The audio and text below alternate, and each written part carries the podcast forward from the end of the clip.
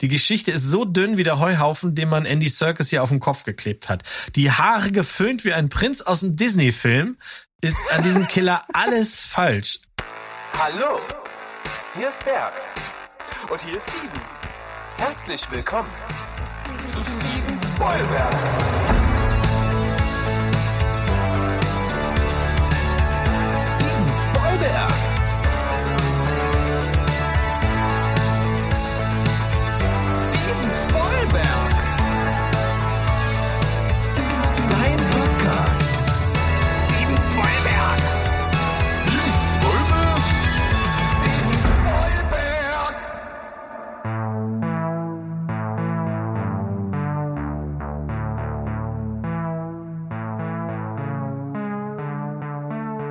Die Ho-Welt da draußen. Wir sind zurück, euer Lieblingsfilm- und Serienpodcast aus dem wunderschönen Leipzig. Steven Spielberg ist back und mit am Start haben wir der Original Member of the Cast of Steven Spielberg, Mr. Stivovic. That's Genau me. am Start. That's me. Yes.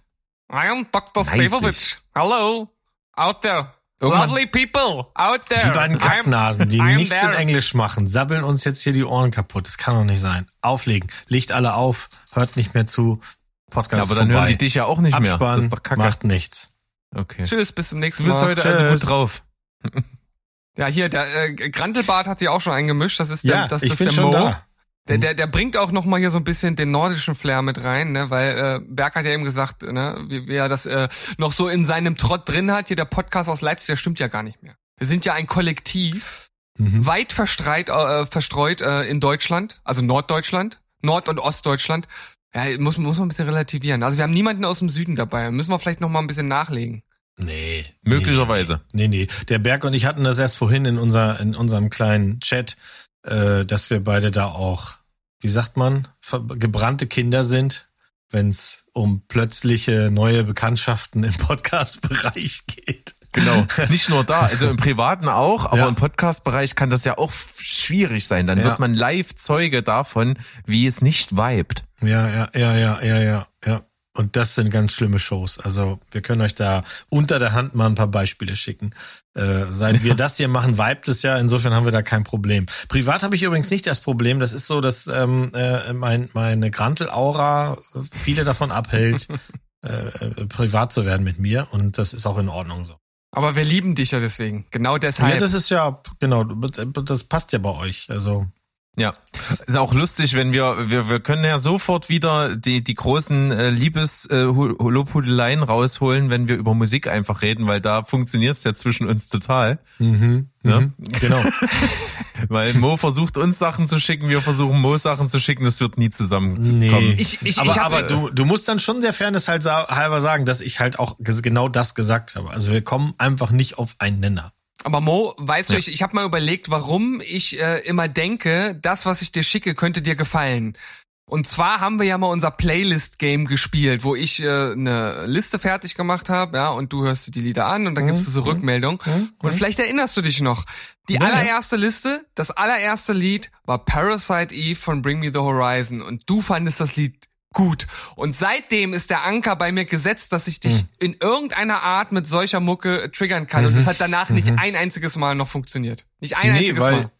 du gibst dem Gut dann einfach zu viel Raum. Ich habe das ja noch ein Ja, ja. bisschen ausgeschmückt. Ne, es ist ja auch immer ein äh, Momentum des, des, äh, ja, des Augenblicks halt quasi doppelt gemoppelt hier.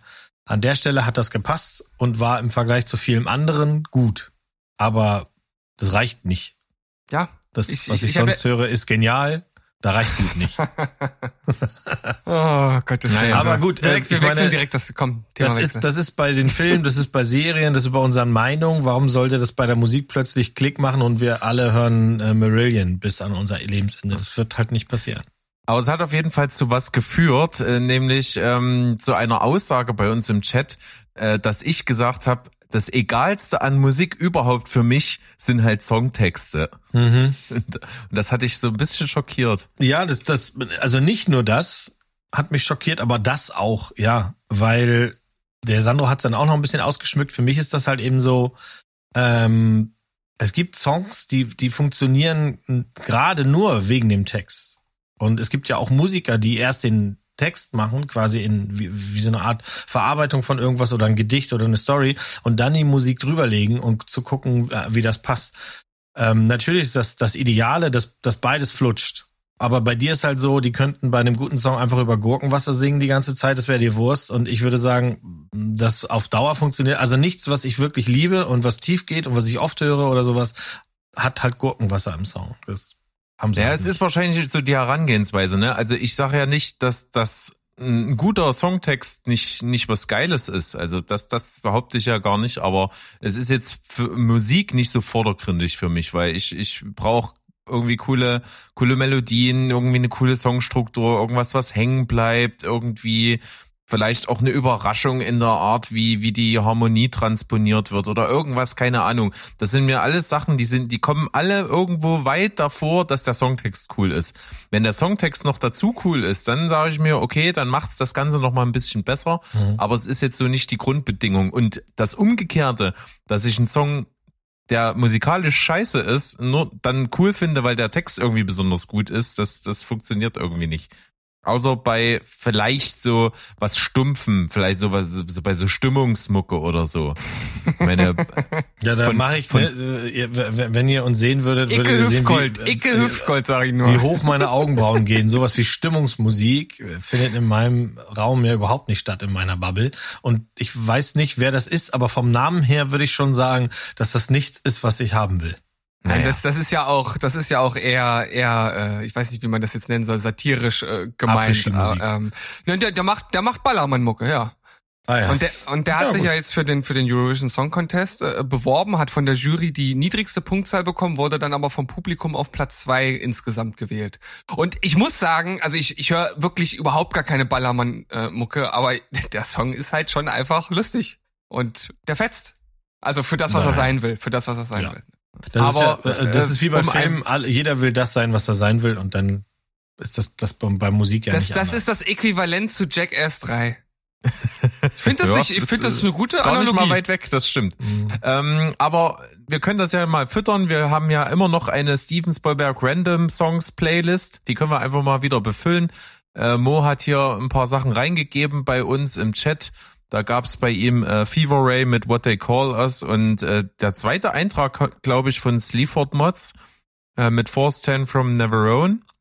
Ähm, habe ich einfach mal draufgepackt und ich pack mal was drauf, was ich ganz cool fand mal in letzter Zeit. Das gab's nämlich bei uns auf dem Discord. Hat, äh, da haben wir auch ein, eine kleine Rubrik, wo wir über Musik reden und da hat, ähm, ich weiß gar nicht, wer es war, ich glaube, es war der Daniel, der hat geschrieben, dass der ehemalige Frontmann von Dillinger Escape Plan nach Auflösung der Band äh, jetzt Synthwave macht äh, mit dem Titel The Black Queen und der Song heißt Ice to Never, habe ich auch mal mit draufgepackt, mag ich gerne. Man muss aber dazu sagen, der Song ist schon acht Jahre alt. Das hat er also schon während seiner Zeit damals gemacht. Das habe ich auch erst gesehen, als ich mir den Song angehört habe. Ich dachte, das wäre sozusagen auch erst danach entstanden. Ja, aber, aber dann, äh, egal. Dann äh, möchte ich aber auch noch äh, einen Song äh, mit draufpacken und zwar Falling in Reverse, Watch the World Burn. Einfach einer der geilsten Songs der letzten Zeit.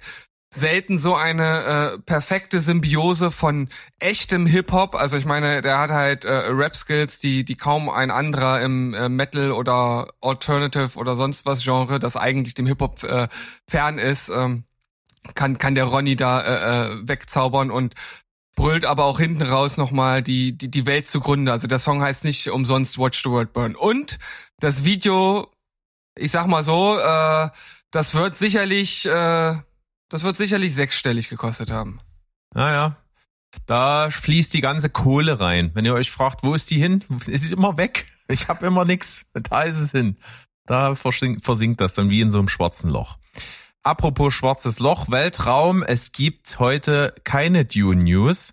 Aber ich wünsche mir jetzt einfach mal kurz hier von der Regie den Jingle für die DC News. Und zwar jetzt bitte. DC News.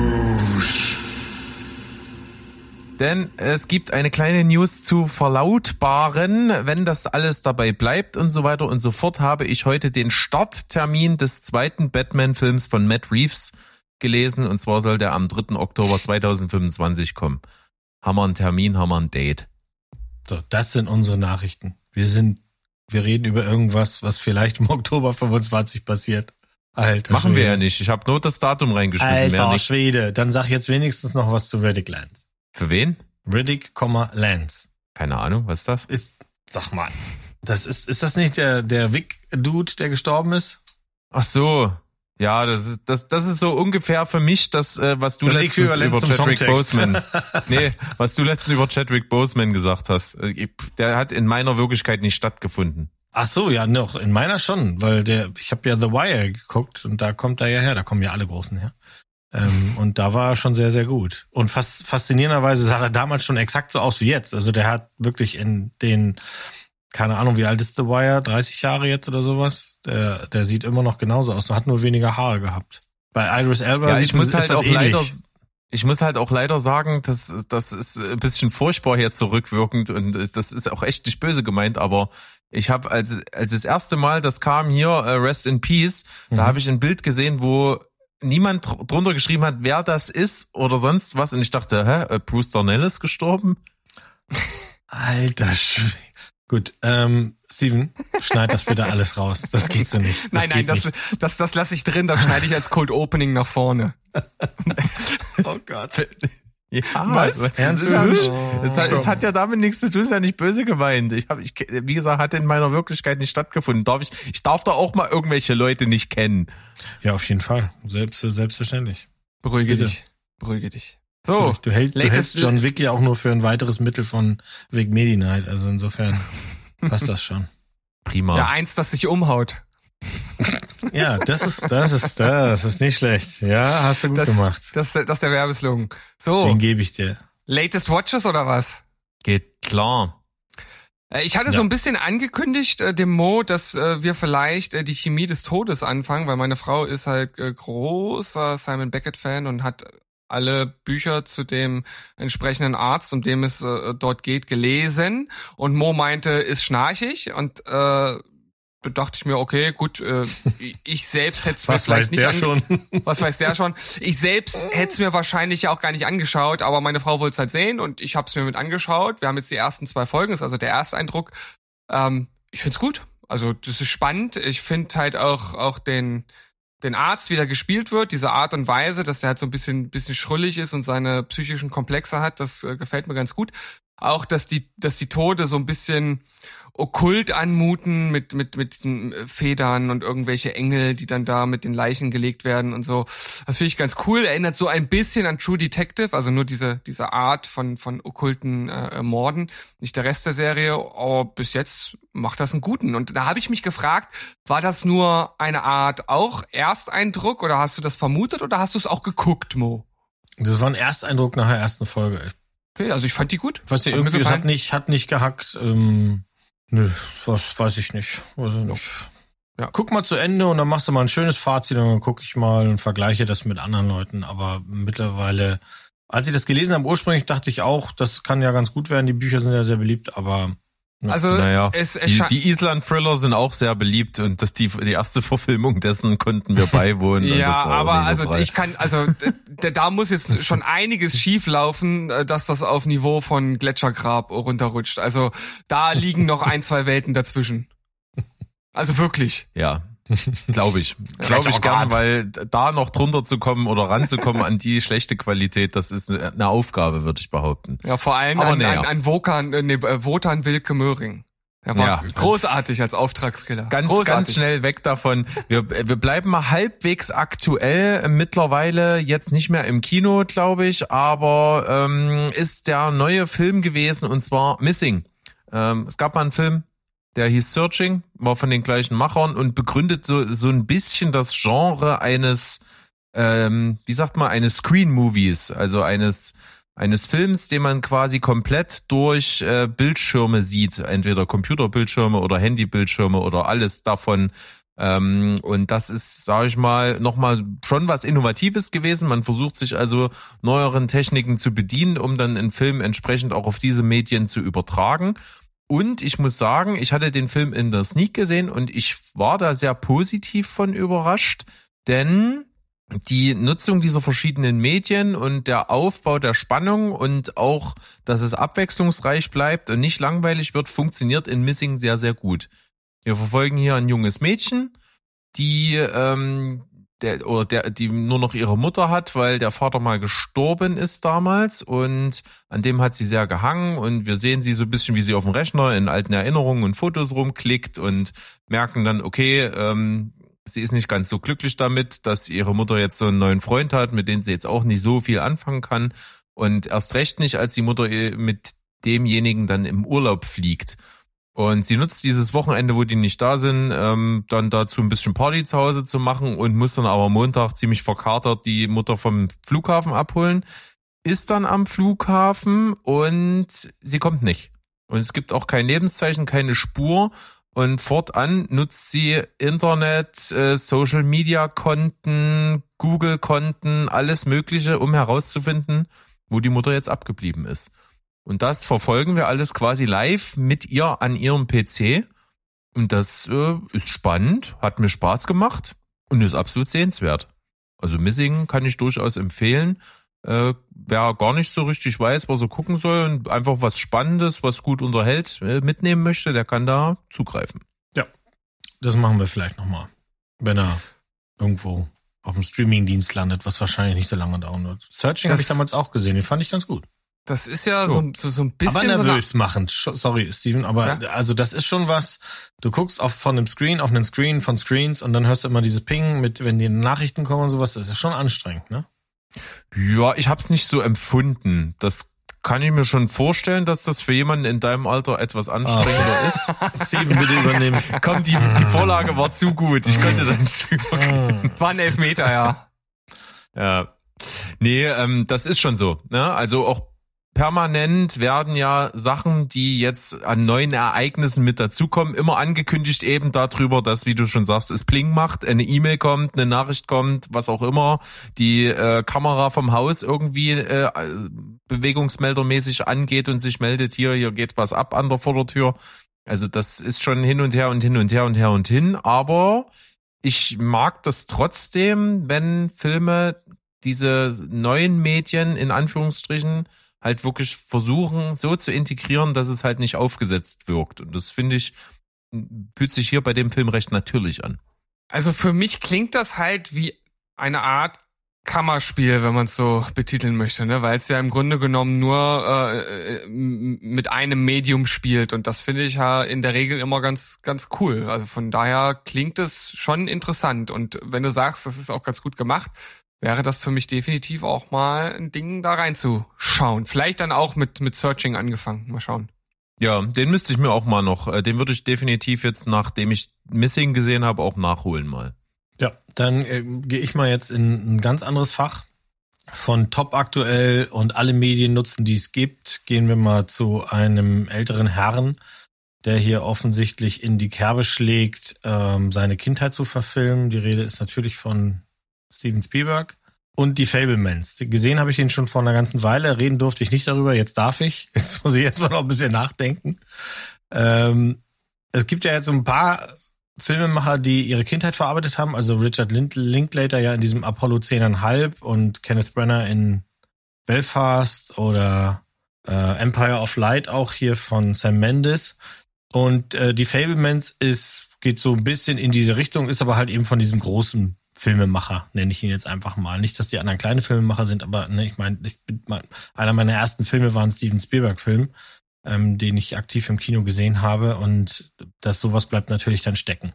Die Fablemans ist insofern nichts für die Masse und das merkt man auch anhand der Kritiken, dass viele Leute die Ruhe haben, die die die mögen den Film und viele Leute, die jetzt mittlerweile sich an andere äh, Dreharten gewöhnt haben, wo es ein bisschen schneller ist oder wo das Pacing halt immer sehr rasant ist und links und rechts. Sowas gibt's ja halt eben alles nicht. Es gibt keine äh, CGI oder nicht, nicht, nicht viel, es gibt keine Superkräfte, es gibt keine äh, Umhänge oder Monster oder irgendwie sowas, sondern was, was wir hier kriegen, ist im Grunde ein Film ähm, über eine Familie aus der Sicht eines Kindes.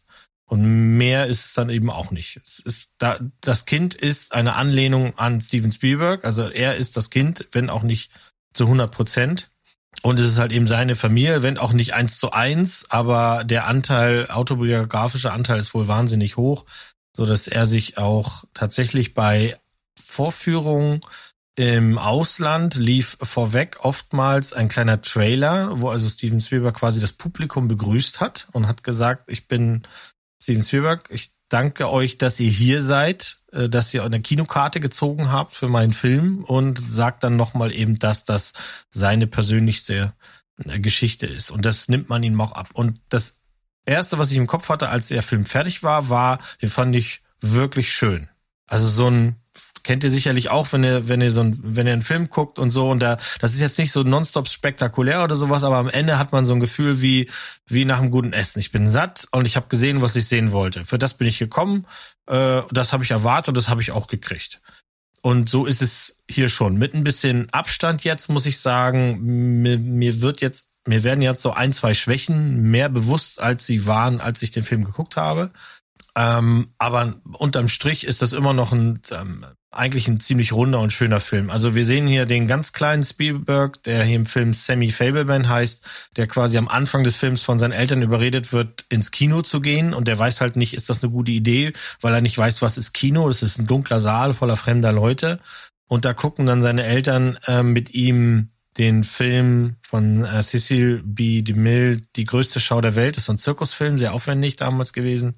Und der Zusammenstoß zweier Transportzüge macht auf diesen Sammy eben so einen nachhaltigen Eindruck, dass er dadurch quasi sich fragt, wie haben die das gemacht? Und über dieses, ich will wissen, wie das gemacht wurde und kann ich das selber auch machen, äh, entdeckt er halt die Liebe zum Film, indem seine er halt auch so mit, mit der Hilfe seiner Mutter diesen Zugtransport, diese beiden Züge zusammen äh, lässt mit seiner Spieleisenbahn, das dann filmt und wieder filmt und dann wird's geschnitten und zip und zap. Und so entsteht es halt eben, dass der Semi damals quasi Blut geleckt hat und fortan eigentlich ständig Filme dreht. Jetzt ist das aber eben nicht so, dass wir sehen, wie, wie Sammy die Filme macht, die wir kennen, oder äh, die Ideen dafür schon hat oder so Querverweise, das gibt's alles nicht. Was es gibt, ist halt eben, ähm, dass der in einer Familie lebt, die nach außen hin sehr glücklich ist, aber in Wirklichkeit gerade auseinanderfällt. Seine Mutter ist, ähm, hat so eine Art bipolare Störung, würde ich das jetzt mal nennen. Also himmelhoch jauchzens, zu Tode betrübt, ist im Wechsel. Der Vater ist zu nett für die Familie, äh, gespielt von Paul Dano ist ein Computerfachmann für IBM und die verdienen sehr gut und die leben sehr gut. Ähm, aber trotzdem ist seine seine Frau eigentlich verliebt in jemand anders und der dieser Charakter, das ist der der der, der wird halt Onkel genannt, ist der der ist, ist der beste Freund von diesem Paul Dano. Der wird gespielt vom äh, Seth Rogen. Ähm, und so im Nachgang muss ich sagen, Seth Rogen passt da überhaupt nicht rein ich weiß nicht genau, was da passiert ist, aber es ist schon, also auch schon beim Gucken habe ich gesagt, Seth Rogen spielt halt diese Ersatzonkelfigur, ähm, die auch Sammy so ein bisschen als Bezugsperson dient und der ist auch ein bisschen jünger und irgendwie ist der immer dabei und alle haben viel Spaß und der Sammy kriegt halt durch sein Filmemachen auch raus, weil er das zufällig eben sieht, ähm, dass der, der Onkel quasi sich an seine Mutter ranmacht. Und seine Mutter ist zutiefst in ihn verliebt, aber auch in ihren Mann. Und das ist so die Geschichte, die es am Ende eben auch zu bewältigen gibt. Die beiden trennen sich später und das ist so im Grunde das, was äh, Spielberg dann zu Spielberg gemacht hat. Also ich habe den Raum gehabt, den ich brauchte, um Filme zu machen und parallel ist meine meine Familie auseinandergegangen, aber eben auch nicht auseinandergegangen, weil sie sind ganz lieb auseinandergegangen und es gibt eben keinen Schurken, es gibt aber auch keinen Held, es sind einfach Menschen, die zwischen Glück und Verantwortung eben wählen und sich dann dann eben entscheiden müssen und das tut halt manchmal weh. Aber es gibt so Sachen, also es gibt gerade so gerade bei dieser familiären Beziehung eben einfach diese Entscheidungen, die funktionieren getrennt besser, als sie als Paar funktionieren. Und so da wächst äh, dieser Sammy halt eben rein. Der dritte Akt von diesem Film macht halt ein bisschen mehr Spaß als als als der Anfang. Wenn er noch ganz klein ist, dann hat mir das gar nichts gegeben, aber wenn der dann älter ist und wir sehen dann auch wirklich seine Bemühungen, so einen Kriegsfilm zu drehen und wie er da rangeht, das ist schon ganz charmant. Und wir sehen, wir, der Film endet halt quasi mit seinen ersten Footsteps in, in Hollywood, dass er dann äh, bei einem bekannten Regisseur halt quasi als der Typ, äh, der angeschrieben wird und hol mal den Tee, so ungefähr erstmal landet und das ist nochmal so ein kleines äh, Cameo-Auftritt, will ich hier auch gar nicht spoilern für die Leute, aber ähm, sowohl den, den, äh, den Regisseur gab's wirklich und dieser Cameo-Auftritt, der Schauspieler, der das macht, das einfach an der Stelle ist das wahnsinnig witzig. Es hat richtig viel Spaß gemacht, das zu gucken und so den Film halt eben auch ausklingen zu lassen. Ähm, ich fand ihn gut Der ist leider ein Flop. Und das lässt sich auch erklären, weil die meisten Leute haben dafür keine Ruhe und vielleicht wäre das tatsächlich ein Film, der auf einer Streaming-Plattform besser aufgehoben wäre als im Kino. Der spielt gerade mal das ein, was er gekostet hat und viel mehr wird das im Kino wohl auch nicht. Ähm, ich fand den schön, der ist toll gedreht, kann man Steven Spielberg nichts vorwerfen. Die Musik von John Williams, Alter, mit 91 hat er gesagt, ich mache noch zwei Soundtracks, den hat er gemacht und jetzt macht er noch den für Indie 5 und dann ist auch Schluss, dann geht er in Rente. Ähm, das lässt sich alles gut hören, das sieht toll aus, die Schauspieler sind gut, Michelle Williams ist ein bisschen anstrengend, aber das ist halt eben auch dieser Charakter ähm, mit, mit dieser, mit der, mit der Art ich will nicht immer sagen Krankheit, weil vielleicht ist es auch keine Krankheit, sondern einfach in der Zeit wurde es wahrgenommen wie eine, wie eine Krankheit, aber eigentlich ist das eine Frau, die aus sich nur rausbrechen will. Der Typ, der den Sammy spielt, ich habe den Namen nicht parat, das macht er, macht er gut. Ich fand den sehr sympathisch und ihr wisst ja, Kinderdarsteller und Mo, das geht oft in die Hose, aber das hat er hier gut gemacht. Insofern von mir gibt's hier auf jeden Fall einen Daumen hoch. Ja, es ist so ein bisschen das Ding bei dem Film ich habe bis jetzt noch nie und jetzt auch nach, dein, nach dem, was du erzählt hast, nicht so richtig den Antrieb, ich muss jetzt unbedingt losrennen und mir den angucken. Mhm. So, das hatte ich nie, auch im Vorfeld nicht. Mich hat er auch immer so ein bisschen erinnert an den Film, der auch mittlerweile jetzt so zehn Jahre alt ist, damals von Martin Scorsese. Der hat ja diesen Hugo Capré gemacht. Da geht's ja auch so ein bisschen um Ursprung des Kinos und so. Da steht jetzt zwar kein Kind im Vordergrund, was jetzt Filme dreht, aber so mhm. vom Vibe her hat mich das immer total daran erinnert. Ne? Das, da geht's ja auch um Magie des Kinos von früher und auch so ein Junge im Zentrum der Geschichte und seine Familiengeschichte rundherum ist nicht so geil und ähm, und dann soll dieser Zauber sich so übertragen und das alles so ein bisschen huhu und weiß ich nicht, ne? Das soll irgendwie alles äh, dich in so eine warme Kuscheldecke packen. Das hat mich daran immer so ein bisschen erinnert. Der, der ist auch cool, der Hugo Capri, aber der ist auch jetzt kein Brecher von Film. Hm. Und, aber wenn du den mochtest, also im ich habe den auch gesehen, der steht hier auch hier unten tatsächlich, ich habe mir sogar mal eine 3D äh, äh, Blu-ray davon gekauft. Weiß der Frosch warum.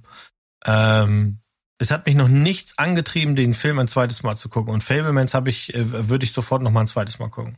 Also der ist mhm. einfach schöner, der ist runder, der ist, das passt schon. Auch wenn ich Seth Rogen jetzt nicht gut besetzt äh, finde, das ist halt, weiß ich nicht, vielleicht bin ich da auch zu verbohrt. Also an der Stelle, er wirkt halt irgendwie so ein bisschen fehl am Platz. Er wirkt nicht wie der Typ, in den sich diese Frau verliebt. Das ist aber wahrscheinlich nur um meinem Kopf.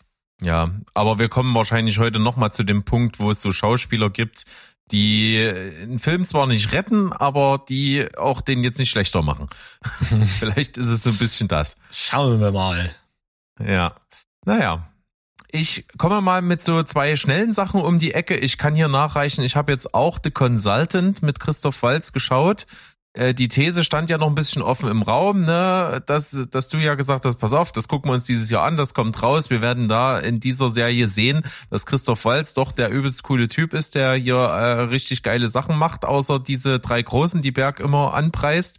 Und ihr habt ja schon in eurer Folge ausgewertet, nee, ist es tatsächlich nicht geworden und ich gehe mit, ne? Also Walz ist irgendwie cool, Wobei ich trotzdem permanent das Gefühl habe, er könnte viel mehr, auch in der Rolle, würde viel mehr gehen, viel mehr Boshaftigkeit, viel mehr dahinter, viel mehr, weiß ich nicht was. Also ich finde, er ist sehr gebremst hier in seiner Rolle als Regis Petoff. Und ähm, die Serie, finde ich, hat eine gute Idee.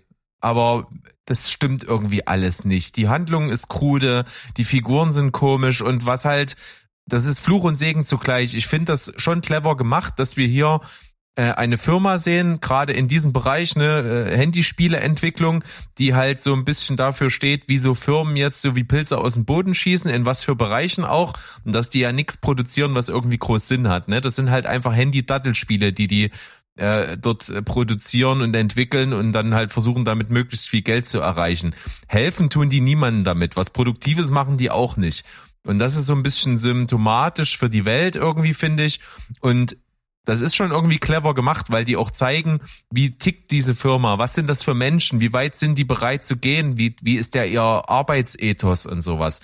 Und das ist schon ganz cool beobachtet und ganz gut dargestellt, aber das widert mich halt an. Ne? Also dieses, weiß ich nicht, dass die da im Büro unten sind und da haben die eine Müsli-Station und da holen die sich Müsli und sitzen den ganzen Tag und fressen dort rum. Und dann äh, sagt einer, nee, es ist produktiver, habe ich mal gelesen, wenn ihr ohne Schuhe läuft, dann laufen alle ohne Schuhe und so. Also das, das ist irgendwie clever gemacht, aber es nervt mich halt. So und Christoph Walz kann das nicht retten, weil es halt einfach auch nicht cool geschrieben ist. Es wird auch viel zu viel angerissen und nicht beendet. Also ich fand's äußerst mittelmäßig. Ohne Christoph Walz wäre es unterirdisch. Deswegen ähm, Consultant, na so mittel.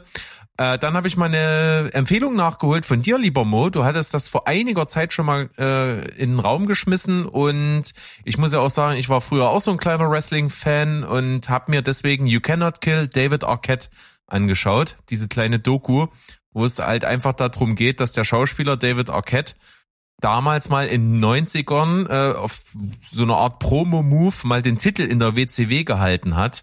Und ähm, das war so eine Schnellentscheidung damals von den Verantwortlichen von, von WCW. Und die haben das auch direkt bereut, denn die ganze Wrestling-Welt hat ihm das über Jahrzehnte übel genommen, dass er ohne Leistung, ohne irgendwas einfach diesen Titel mal für zwei Wochen gekriegt hat. Und damit hat er immer gehadert, sein ganzes Leben lang. Und als er wirklich mal an einem Punkt war, wo ihm das so auf den Sack ging, dass seine Schauspielkarriere einfach nicht läuft, hat er sich gesagt, komm, das nagt schon ewig an mir, ich probier's nochmal. Und wir sehen ihn in dieser Doku, wie er sich wirklich trainiert, hocharbeitet und, und dann wirklich sich nochmal so ein bisschen Respekt in der Wrestling-Welt äh, holt, indem er wirklich von den ganz kleinen Ekelligen bis äh, zu ganz guten Zuschauerzahlen sein Ding macht. Und das ist echt cool. Er ist ein abgefahrener Typ, ist ein sympathischer Dude und echt Respekt, was der mit 56 Jahren nochmal aus seinem Körper rausgeholt hat und da auf, auf die mhm. Matte bringt. Das ist schon ein geiles Ding gewesen. Also hat mir gut gefallen, war wirklich sehr unterhaltsam. You Cannot Kill David Arquette kann man, glaube ich, aktuell noch auf Wow genießen. Ja, ich mochte das sehr gerne. Damals habe ich ja gesagt, ist einfach witzig zu sehen, wie die Leute das ihn auch überhaupt nicht ernst nehmen und auch diese Fights quasi im Hinterhof und solche Sachen. Das ist so weird und so absurd und deswegen muss man das gucken, weil man sich gar nicht glauben kann, dass ein A ein erwachsener Mann, B ein gestandener Schauspieler, der hat ja jetzt nicht nur in Fliegendreck mitgespielt äh, äh, und, und und C die Art von Fans oder Anti-Fans, die der anzieht, das glaubt man gar nicht, wenn man das nicht gesehen hat. Ja. Das wirkt die ganze Zeit wie so ein Borat-Ding ohne Borat. Klingt auf jeden Fall ja. Äh, sehr weird und irgendwie dadurch auch sehr interessant. Und Mo und ich, wir haben ja letztens schon mal auch ein bisschen aus, äh, auseinanderklamüsert, dass, dass ich ja auch eine, eine kleine Wrestling-Vergangenheit habe. Ähm, wobei ich sagen muss, ich bin da jetzt mittlerweile auch so weit weg, dass es mich jetzt nicht aufgrund des Wrestlings äh, interessiert, sondern einfach diese weirden sehr komischen Umstände. Und ich will, ich will jetzt nicht lügen, aber ich glaube, als ihr beiden darüber gesprochen habt, habe ich so gedacht, ach ja, da, ich, du wolltest doch diese Doku gucken. Und dann habe ich die geguckt. Ich glaube, das war relativ kurz danach. Das könnte yes. im kausalen Zusammenhang stehen. Endlich hat unser Podcast mal was bewirkt. Yes, ja. Mann. Ja, ja, Geil, ja. ey. Ja. Naja, ja, und ein was hat er bestimmt bewirkt. Wir haben letztes Jahr oh. nämlich in unseren Fails des Jahres 2022 über einen Film ganz besonders gesprochen und ihn auch direkt umbenannt und ich auch und ich werde jetzt auch bei diesem Titel bleiben, denn es ist wirklich ein absoluter Moonfail. Ähm, es handelt sich natürlich um Moonfall von äh, Roland Emmerich, der äh, ja auch schon seit Jahren eigentlich nur noch Mist äh, fabriziert und ich war ja so ein bisschen in meinen Weltuntergangswochen und meine Frau meinte wieder, ey, wollen wir nicht noch einen Weltuntergangsfilm gucken? Und ich so, ja, wir können ja jetzt auf äh, Moonfall zurückgreifen. Das wird bestimmt ein Spaß. Und ich muss sagen, die erste Hälfte des Films oder die ersten zwei Drittel fand ich noch in, in dieser sehr äh, strikt durchgezogenen Trashigkeit eigentlich recht unterhaltsam.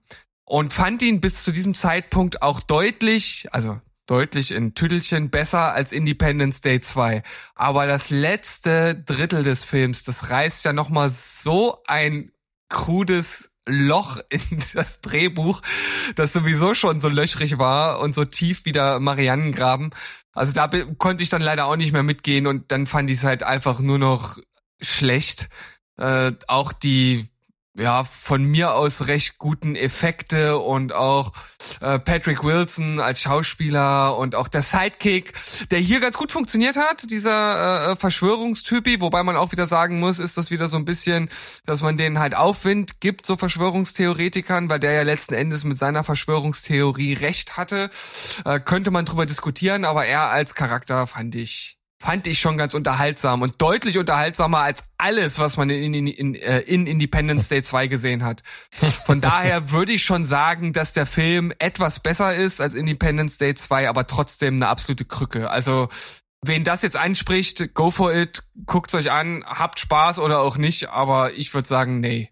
Nee, nee. Nee. Ich habe jetzt mal so was ganz, ganz Kleines noch mitgebracht. Und zwar habe ich das erst gestern Abend geschaut und habe das jetzt hier frisch mit reingenommen. Das ist ein Film, der ist jetzt auch schon äh, ein bisschen was über zehn Jahre alt. Und ich bin da wirklich, ich möchte sagen, glücklicherweise kann man schon irgendwo sagen, einem Etikettenschwindel aufgesessen. Denn ich habe einen Film gesehen, den habe ich bei Amazon Prime entdeckt, den könnt ihr dort jetzt auch noch streamen. Der heißt Ben and Mickey vs. The Dead. An was fühlen wir uns sofort erinnert, wenn wir diesen Titel lesen? Zombies! Ja, und an welchen Film insbesondere? Tail and Ducker? Dale, ja, irgendwie so. Dale, ne? Dale and Tucker? Genau. Tuck- Tucker and Dale vs. Evil. Evil, ja. Genau. Und äh, das ist wirklich aber nur dem geschuldet, dass die deutsche äh, Titelbenennung, die ich ja über alles liebe, das so ausgewählt hat. Im Original heißt der Film The Battery. Und ähm, Super. In der Übersetzung habe ich den Film am Ende wirklich nur auf meine Watchlist gepackt, weil es klingt wie Tucker and Dale vs. Evil, den ich total cool finde. So. Habe den draufgepackt und habe einen Film bekommen, der das nicht mal im Ansatz ist. Wir sind zwar in einer postapokalyptischen Welt mit Zombies und verfolgen zwei Kumpels, die sich durch diese Welt schlagen. Aber der Ton ist ein ganz anderer. Wir haben also hier Ben und Mickey. Ben ist so ein erdischer Typ, fetter Vollbart, ähm, schert sich nicht viel um Hygiene, ist so ein Haut drauf, ist ein Überlebenskünstler, kann jagen, kann angeln, kann Zombies wegschlachten, kann alles Mögliche. Und äh, Mickey ist so ein bisschen der Softie, der den ganzen Tag irgendwie mit seinem gezockten Discman rumläuft und, und Musik hört und äh, Ben machen lässt. Und, und der kümmert sich um alles. Der kümmert sich darum, Auto zu besorgen, der kümmert sich darum, dass äh, Gefahren abgeschnetzelt werden. Also äh, das funktioniert irgendwie so, diese, diese Liaison zwischen den beiden, die sind auch nicht besonders gut befreundet, die sind einfach zusammen in diese Welt geraten. Und wir erfahren dann so im Verlauf des Films so ein bisschen, okay, die versuchen jetzt halt irgendwie an einen sicheren Ort zu kommen. Die haben, als das ausgebrochen ist, mal drei Monate in irgendeinem Haus verbracht und das ist nicht so gut ausgegangen. Ähm, sind aber mittlerweile ganz gut drauf, bewegen sich hauptsächlich so in Wäldern und in sowieso bevölkerungsarmen Gegenden, wo es halt nicht so wimmelt vor Zombies und äh, versuchen klarzukommen. Und als sie dann irgendwann mal so auf eine Gruppe treffen, die sie über Funk äh, mitbekommen, ähm, wollen die sich denen eigentlich anschließen und die sagen, aber nee, ihr seid nicht willkommen und äh, bleibt bitte weg und sowas. Und das lässt Mickey nicht mehr los. Der will eigentlich irgendwo dazugehören, der will irgendwo ankommen. Der äh, steht nicht auf dieses äh, Nomadenleben, immer von Ort zu Ort, immer in Bewegung bleiben. Das ist nicht seins. Und so plätschert dieser Film ein bisschen normal und trivial vor sich hin.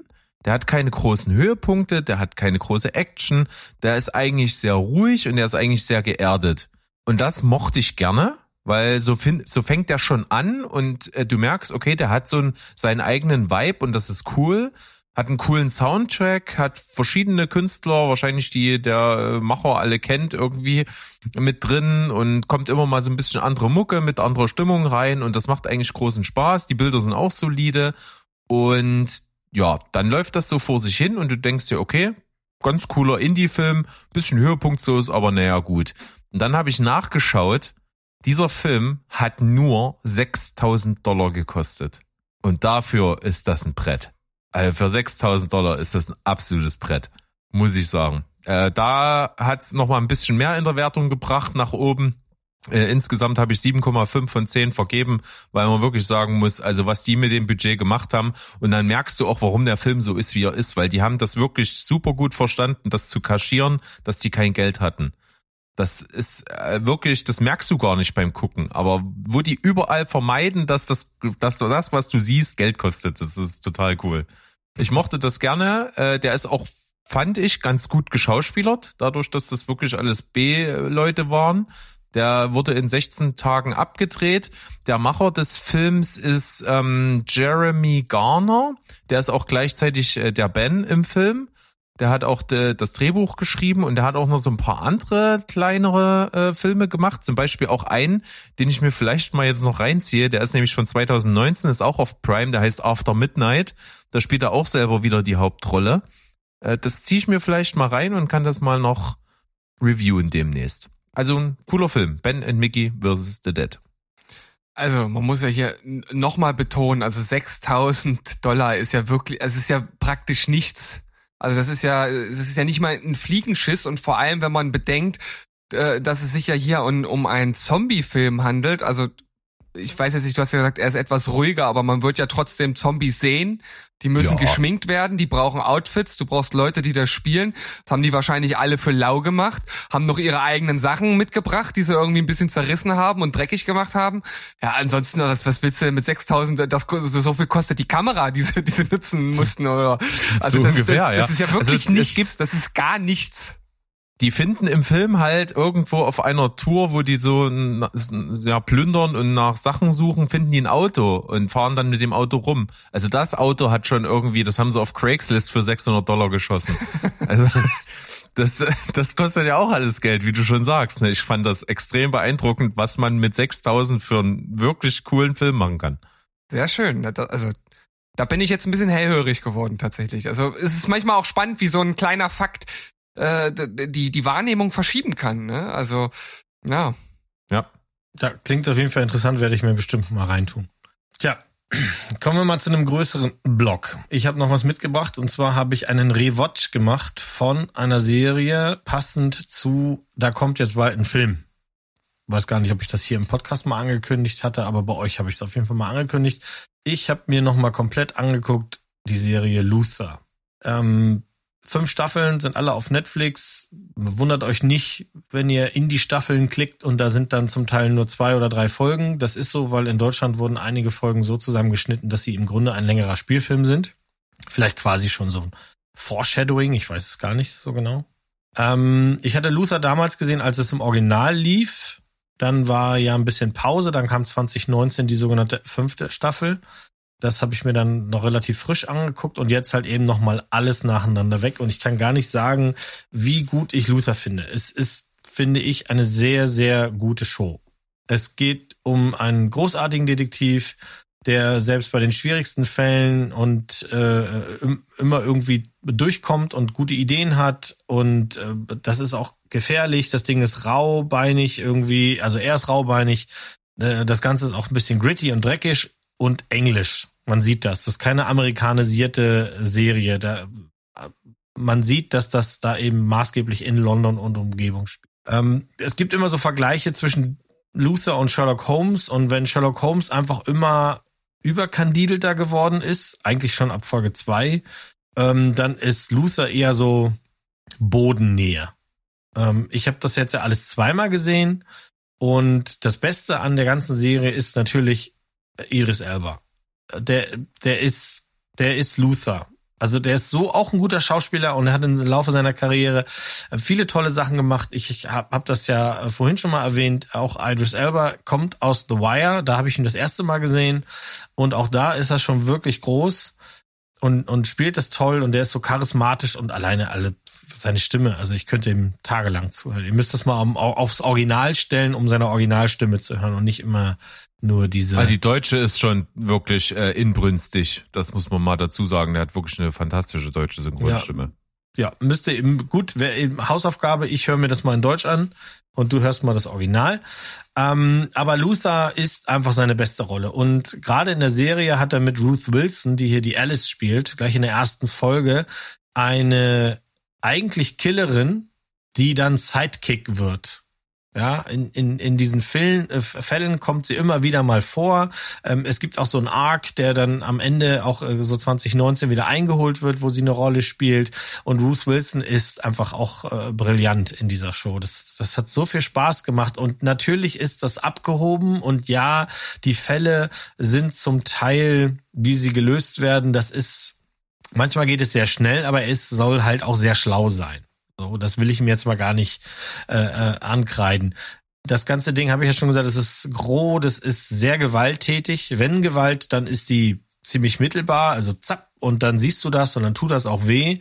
Wenn Leute da irgendwie, äh, wenn es dann heißt, und jetzt quälen wir da jemanden, dann machen die das. Das meine ich auch mit, das ist keine amerikanische Show, wo das dann immer nicht passiert.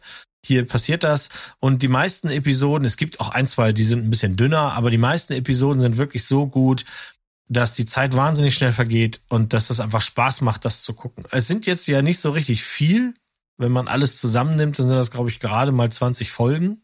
Ähm, insofern ist da ein Rewatch der, der ganzen fünf Staffeln äh, gar nicht so ein großes Projekt, wenn man da Spaß dran hat. Und ich hatte da halt einfach äh, sehr viel Spaß. Ich kann das nur empfehlen. Luther als Serie auf Netflix brillant. Ja, es sind äh, insgesamt sind es 18 Folgen. Ne, mal mhm. mehr, mal weniger Spielfilmlänge, wie du schon angekündigt hast. Ich ähm, habe das auch komplett gesehen, auch ziemlich am Stück. Ne, innerhalb von, glaube ich, zwei Monaten habe ich die auch alle geguckt. Und äh, muss sagen, diese Sogwirkung ist bei Lufer halt schon krass, weil es ist einfach wirklich ein cooler Typ, seine beste Rolle. Ich mag vor allen Dingen das Trademark der Serie, dass es nämlich eben so dreckig und düster ist. Mhm. Das, das merkst du halt schon, dass Entscheidungen getroffen werden, wo dann eben auch mal ähm, der Bogen überspannt wird vom, von Lufer selbst. Das ist ja auch so ein bisschen das, was ihm irgendwann mal zum Verhängnis wird. Es geht ja einfach darum, dass er halt schon mal das Gesetz ein bisschen beugt, um zum Ziel zu kommen, auch mal äh, unlautere Mittel anwendet, unlautere Wege geht, auch gerne mal äh, fünf Leuten, denen er gar nicht vor den Kopf stoßen sollte, halt vor den Kopf stößt und sich damit halt schon in die Scheiße reitet. Mhm. Trotzdem immer mit dem Ziel, dass er seinen Fall löst und seine äh, Opfer rettet oder sowas. Und das ist halt schon cool. Das macht Spaß zu gucken und äh, dieses dieses Ding mit mit Roof äh, mit Roof äh, da ist halt schon also mit Alice ähm, ist halt schon wirklich cool, dass es so diese dunkle Seite gibt und dass das wie so ein symbolischer äh, dunkler Teil von ihm ist und so. Das das macht echt Spaß. Alles, was ihr beiden sagt, kann ich nur bestätigen und besonders diese Beziehung zu Alice ist halt irgend ist halt was, was ich so auch nicht aus anderen Serien kenne. Und das hat mich, als ich das erste Mal die erste Folge gesehen hat, auch total vom Kopf gestoßen. Also ich, ich, ich, ich war völlig überfordert damit, dass er auf einmal eine Beziehung zu ihr in dieser ersten Folge schon aufbaut. Ich konnte das überhaupt nicht so, so richtig greifen und verstehen, wie das überhaupt entstehen konnte. Da war die Folge zu Ende und ich dachte so, hä, wie, wie, wie hat sich das denn jetzt aufgebaut? Und dann hatte ich irgendwann mal meiner Frau von der Serie erzählt und wir haben nochmal von vorne angefangen und ich habe die Folge nochmal gesehen und da wusste ich ja, was auf mich zukommt und das konnte ich super gut auf einmal verstehen und einordnen und das Ganze viel besser irgendwie nachvollziehen und äh, kam dann letzten Endes auch, auch zu, zu, zum Schluss, das ist halt einfach eine, eine Serie, die sehr, sehr einzigartig ist, die von Idris Elba und auch von, von Ruth, äh, wie heißt es mit Nachnamen? Wilson. Wilson, ja. halt, halt lebt und ja, ich gebe die Empfehlung hier, hiermit weiter. Ja. Und dann kam es ja dazu dieses Jahr, dass wir dann äh, nach einiger Zeit, weil Lufer ist im Jahr 2019 dann zu Ende gegangen mit der fünften Staffel. Die kam auch schon mal äh, noch erst vier Jahre nach der vierten Staffel, die 2015 lief äh, gab es jetzt dann doch irgendwie noch mal so einen gewünschten Abschluss, weil die Fans gesagt haben, ja, Lufa kann nicht so einfach gehen, weil so einen richtig großen, runden Abschluss gab es jetzt in der Serie auch nicht. Und deswegen äh, wurde lange gemunkelt, mach mal noch mal was, okay, wir machen einen Film. Und der läuft seit 10. März auf Netflix. Ja, Luther Fallen Sun. Den hast du gesehen und ich habe ihn gesehen. Und Steven hat ihn nicht gesehen und deswegen darf ich nicht spoilern. Und ich möchte so gerne so viele Sachen sagen und das darf ich jetzt nicht. Jetzt muss ich wirklich aufpassen, was ich verrate, beziehungsweise sage. Äh, der Berg geht da ja immer nach dem, nach dem Passus vor, das, was im Trailer ist, ist sowieso Free Wild. Das, das geht, das kann ich erzählen. Und was in den ersten fünf Minuten passiert, ist auch okay. Ja. Ne? Weil wenn du Netflix anmachst und du klickst drauf, dann kommt das ja schon. Insofern, ich fange mal gut. an. Hau ich fange mal an. Ihr könnt mich ja unterbrechen zur Not. Ähm, ich habe mich natürlich sehr gefreut, als es dann hieß, Luther kommt zurück und auch noch unter dem, dem, der Ägide aller, die vorher beteiligt waren. Also die Schauspieler sind die, die noch zurückkommen können, sind alle wieder da. Und auch der Creator ist da. Und dann dachte ich mir natürlich, Luther ist eine coole Socke und vor allem in den ersten Folgen der Serie hat es damals Maßstäbe gesetzt. Also ich meine, der ist brillant und trotzdem voller Selbsthass, knifflige Fälle und äh, persönliche Opfer. Ich meine, die Killrate ist nicht ganz gering in der Serie und das sich zu trauen und dann zu übertragen auf den Film, da habe ich mir natürlich gedacht, super, das, das, das kaufe ich. Ich freue mich. Und jetzt hinterher muss ich sagen, was ist hier bloß schiefgelaufen? Was ist passiert? An dem Film stimmt oberflächlich alles, aber am Ende hinterlässt er einen so ekelhaften Belag auf der Zähne, so, so, weißt du, so einen, einen Geschmack, der einem sagt, das, das war nicht gut. Die haben versucht, Luther zu zerstören. Und damit habe ich nicht gerechnet. Ähm, ich habe auch nicht damit gerechnet, dass die Story äh, so große Plotholes hat, wie das norwegische Meer tief ist. Eine Story, die in ihrer Konsequenz einfach nur Kopfschütteln hervorruft, die ist so arg konstruiert und unlogisch zusammengebastelt, die ergibt vorn und hinten überhaupt keinen Sinn. Andy Serkis ist in seiner Rolle hier eine absolute Fehlbesetzung. Der ist eine Lachnummer vor dem Herrn. Der Killer geht mir dermaßen auf den Keks und er hat eine Macht, die sich zu keinem Zeitpunkt richtig erschließt. Ich, ich, äh, ich dial jetzt mal weg, weil sonst würde ich gleich aus Versehen spoilern. Ich erzähle mal kurz, ähm, was, was passiert. Wir, wir sehen, dass ein junger Typ, der ist so Büroreiniger, gehört wahrscheinlich zu einer Kette, der macht nachts seinen Job, hört ein bisschen Musik und äh, saugt, glaube ich, gerade so ein Londoner ähm, Büro. Und ähm, der wird dann mittendrin angerufen. Und dann sehen wir halt, dass er sehr überstürzt seine Arbeit verlässt, weil die Person, die am Telefon war, ihm droht, etwas zu veröffentlichen, das besser keiner sehen sollte. So, als fährt der Mann zu einer bestimmten Straße, da wird er hingelotst und dort findet er einen Wagen, äh, eine reglose Person auf dem Boden und er ruft schon, während er noch im Auto sitzt, die Polizei. Und während er also mit der Polizei am Telefon beschreibt, was er sieht, wird er überwältigt und es gibt einen Schnitt zum nächsten Tag. Luther kommt an den Tatort. Von dem jungen Mann fehlt jede Spur und dafür ist aber eine andere tote Person im Auto. Und die Mutter des jungen, Mann taucht, äh, jungen Mannes taucht auf und Luther lässt sich eben dazu hinreißen, zu versprechen, dass er ihn finden wird. Und in der Menge der Schaulustigen sehen wir auch schon unseren Killer. Das ist jetzt ja keine Überraschung, dass das Andy Circus ist, weil damit wird ja arg geworben. Also sehen wir, dass der da rumschlawinert. Und es wäre ja auch schwierig, jetzt zu kaschieren, dem geneigten Zuschauer, dass da Andy Circus rumläuft und nicht irgendeine größere Rolle ja, spielt. Klar, ne? eben. Also, ne, ja wenn, wenn, wenn man es nicht im Trailer gesehen hätte und man würde sich gar nichts äh, ranlesen, könnte man noch denken, okay, dann kriegt er vielleicht einen Vorgesetzten, der es ihm schwierig macht oder so. Sowas wäre ja durchaus mach denkbar. Seine Vorgesetzten in der Serie sind da ja nicht so auf dem Posten, was das angeht. Aber gut. Ähm, äh, dann auch, also wir wissen, er ist unser Bösewicht und dieser Bösewicht ruft dann wieder jemanden an und sagt, da lungert dieser Looster rum und ich kann nicht erlauben, dass der den Jungen findet. Also muss ich ihn zerstören. Und hier fängt das an zu stinken für mich. Du kannst mich da gleich gerne noch ne, eines Besseren belehren, aber die Geschichte ist so dünn wie der Heuhaufen, den man Andy Circus hier auf den Kopf geklebt hat. Die Haare geföhnt wie ein Prinz aus einem Disney-Film ist an diesem Killer alles falsch. Also klar, die Haare sind nur eine Kleinigkeit, aber die reißen mich so raus, das ist ganz, ganz schlimm. Der äh, sagt dann halt seinem wiederum jemanden am Telefon, von dem er offensichtlich auch wieder irgendetwas hat, was der nicht an die Öffentlichkeit haben will. Ich muss alles wissen von Luther, denn ich muss ihn quasi zerstören. Also buddelt er alles aus, was es gibt und schwuppdiwupp, auch das sieht man im Trailer, landet Luther vor Gericht, wird verurteilt und geht in Knast. Und das hat jetzt fünf Staffeln lang schon alle möglichen Leute haben das versucht und es hat keiner geklappt. Hier dauert es keine Woche und dann ist das eben erledigt. Und ob jetzt dann Jahre vergangen sind oder so, vermag ich gar nicht zu sagen. So richtig erzählt wird uns das gar nicht. Auf jeden Fall sehen wir dann, dass diese Mutter, die den, der er ja versprochen hat, ich rette dein Kind, kommt ins Gefängnis und erinnert ihn daran. Und ähm, helfen kann er ja nur, wenn er aus dem Gefängnis kommt und das passiert dann auch, dass er aus dem Gefängnis kommt und dann beginnt halt seine Jagd auf diesen Killer. Und ich, ich, ich komme damit nicht klar. Also vielleicht willst du jetzt schon mal reingrätschen und ja, mir sagen, also, dass Andy Serkis großartig ist. Nein, im Gegenteil. Ich fand okay. den furchtbar. Hm. Ich, ich habe gedacht, es liegt daran, dass ich den Schauspieler nicht besonders mag. Ich bin kein großer Andy Serkis-Fan, mhm. mhm. muss ich zugeben.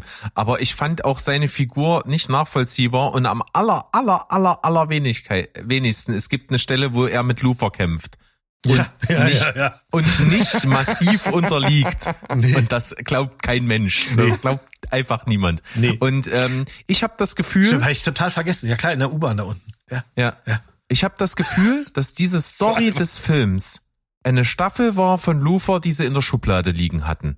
Und ich glaube, die hat Potenzial, wenn du diese ganzen Logiklücken füllst und die Motive klarer machst und diese Verstrickung äh, unter den Personen, die damit involviert sind in diesem Plot, wenn du die klarer machst und wenn du das alles ein bisschen auserzählen kannst, dann ist das, glaube ich, eine richtig coole Lufers-Staffel.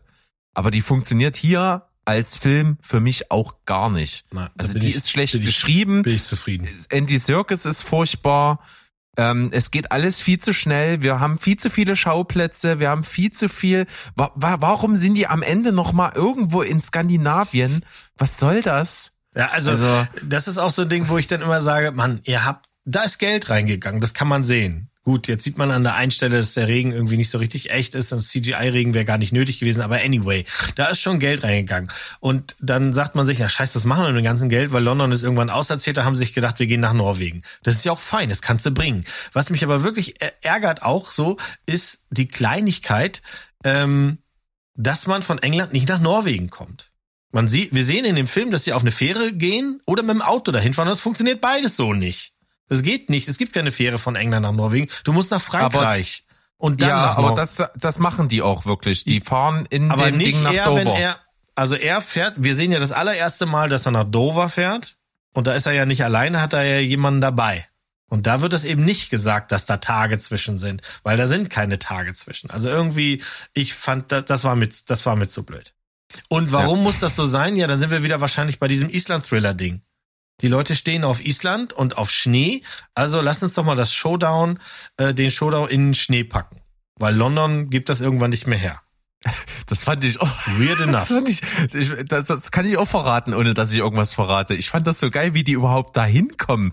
Die, die fahren dort irgendwo ja. durch die Pampa, ja. stapfen durch den Schnee ja. und, und da, da können sie nicht mal mehr mit dem Auto fahren, sondern müssen das dann zu Fuß und irgendeinen Hügel hoch und dann gucken die. Und ich dachte mir, wie, wir haben die eine Wegbeschreibung bekommen oder was? Der hat doch nur gesagt, die hat ja was ins Ohr geflüstert. Ja, das ja. hat die der ins Ohr geflüstert, wie die dorthin finden. Ja, ja. Das ist, das ist so wie, wie wenn ihr folgt wenn, dem Polarstern. Das ist so wie ungefähr. Das Haus sieht ja aus, was sie dann finden, sieht aus, aus wie das Haus bei 1899. Ne, da habe ich sofort dran gedacht, das ist so in einer ähnlichen Gegend gelegen, für die Leute, die 1899 gesehen hat. Und bei der Fahrt dahin habe ich gedacht, gleich kommt Rocky um eine Ecke, weil das ist so eine ähnliche Fahrt, die ist gefilmt wie bei Rocky 4, wenn er in der Tundra ist und durch den Schnee stapft und die und die die seine Aufpasser loswerden will, so ist das da auch. Nur dass die beiden eben die Aufpasser sind, steigen mitten im Nichts aus ihrem Auto aus, gehen über einen Hügel und sind dann da. Aber gut, egal. Das ist nur einer von diesen von diesen kleinen Sachen, die halt ähm, ähm, ja, und ich gebe dir vollkommen recht. Es gibt so viele coole Ideen da drin, das hätte funktionieren müssen. Also, er als Killer, seine Ideen sind echt arschig. Also, der ist grausam und der ist brutal und der, da, da hätte man viel draus machen können. Auch diese Geschichte mit, die kommen ja an, also Luther kommt ja an diesen Schauplatz und statt die, die Leiche diesen jungen Mann zu finden, von diesem jungen Mann zu finden, ist im Auto eine Leiche einer Person, die vor sieben Jahren verschwunden ist. Da denkst du dir erstmal, what? Uhu. Ja, wie kann die denn noch so frisch und knusprig da sitzen? Und dann verpufft das einfach und nichts davon wird wieder aufgenommen. Mal, mal, ganz abgesehen davon, dass alles, was in diesem Hochsicherheitsgefängnis passiert, ich kann da nicht drauf eingehen, sonst haut mich Steven, aber nichts davon kann stattfinden in irgendeiner Form. Also nichts, nicht mal der Besuch von dieser Frau kann stattfinden, weil da, wo der hingekommen ist, da gibt's keinen Besuch. Das ist ein Hochsicherheitsgefängnis. Da gibt's nichts von dem, was er macht. Nicht mal ein Radio. Vor allem, weil dieser, dieser Verhörraum äh, oder äh, dieser Besuchsraum ja auch wirklich äh, super loose ist. Ne? Ja. Also da, das, das haben wir, haben wir schon mal anders gesehen in, und, in Gefängnisfilmen. Die, die Kerngeschichte ist ja, und das sieht man auch im Trailer, ist also kein Spoiler, der Killer hat eine Macht über die Menschen, weil er Geheimnisse hat. Und da muss ich mich ernsthaft fragen, was sind das bloß für Geheimnisse, die irgendwelche Normalos haben können, dass die sich freiwillig entweder selbst killen oder bereit sind, andere zu killen. Was sind das ja. für Geheimnisse bitte? Ich meine, Steven ja, wird, wird, wird beim Schubbern ja äh, gefilmt, wenn er, während er sich irgendwie äh, äh, irgendeine Schmuddelseite anguckt und ist Sehr das genug? Gehst ja. du zu deinem Nachbarn und killst ihn dann für sowas, damit das bloß nicht rauskommt? Oder sagst du, hey, ich meine, jeder, ha jeder Hack von einem, von, von, von der, äh, vom iPhone oder von irgendeiner Datenbank oder sowas ist wahrscheinlich schlimmer als das, was er. Ich finde das zu keinem Zeitpunkt plausibel. Du steigst ja. doch nicht auf ein Gebäude und schmeißt dich runter, weil irgendwer dann verra sonst verrät, dass du äh, äh, vielleicht mal Sex mit einem Mann hattest oder sowas. Das ist doch absurd. Ja, oder, oder oft auf Bilder von kleinen Hasenbabys abgespritzt hast oder so. Ja, also wenn, wenn sie, und auch da wieder, wenn sie sich den Raum gegeben hätten. Aus dem Alltag gegriffen. Na, wenn sie sich den Raum gegeben hätten, dass sie sagen, also pass mal auf, der Dude, der da jetzt auf dem Dach steigt und den ich gleich runterschmeißen werde, oder ja, der sich also quasi selbst richtet oder der gleich losgeht und killt jemand oder sowas, das ist ein richtig übler Typ, weil der macht's mit Kindern oder sowas. Dann ist das wieder, da hat das eine andere Gravitas. Hier hat das überhaupt gar keine, gar nicht. Das sind einfach irgendwelche Heini-Peinis. Und der einzige, den sie dann richtig mal festnehmen, der sagt dann auch noch auf die Frage, was hat dieser Mann bloß, dass du dazu in der Lage bist und das alles geschehen lässt? Und dann sagt er was? Ach, so Ja, schlimm war das ja eigentlich gar nicht. Was? Das habe ich mir auch gedacht. Wie kannst du dich als Film selber so zerlegen an der Stelle? Also, ja, und Äh. ich muss eine Sache möchte ich noch erzählen. Ich habe hier noch so viel aufgeschrieben, das machen wir bei einem Spoiler-Special. Du, nehmen wir mal an, Steven, du bist jetzt der ekelhafteste sadistisch und der ist hochgradig sadistisch. Und ich fand diese Kill zum Beispiel in dem, in dem Haus, weißt du? Mit dem, mit, wo, er- ja, das fand ich sensationell. Auch die Idee mit der Maske. Großartig. Gruselig. Verpufft. Anyway, du bist jetzt ein sadistisches Arschloch und Killer. Und du hast jetzt die Möglichkeit, ja, zu, zu entscheiden, wie, wie bringst du jemanden um? Mhm. Ja, du bist der böseste, sadistischste Mensch und dein Publikum sagt ihr, wir wollen Blut, wir wollen, es muss ganz, ganz schlimm sein. Also eine Person sagt zum Beispiel, ich hätte gerne, dass Lisbeth das Messer nimmt und den Karl komplett die Haut abzieht bei lebendigem Leibe.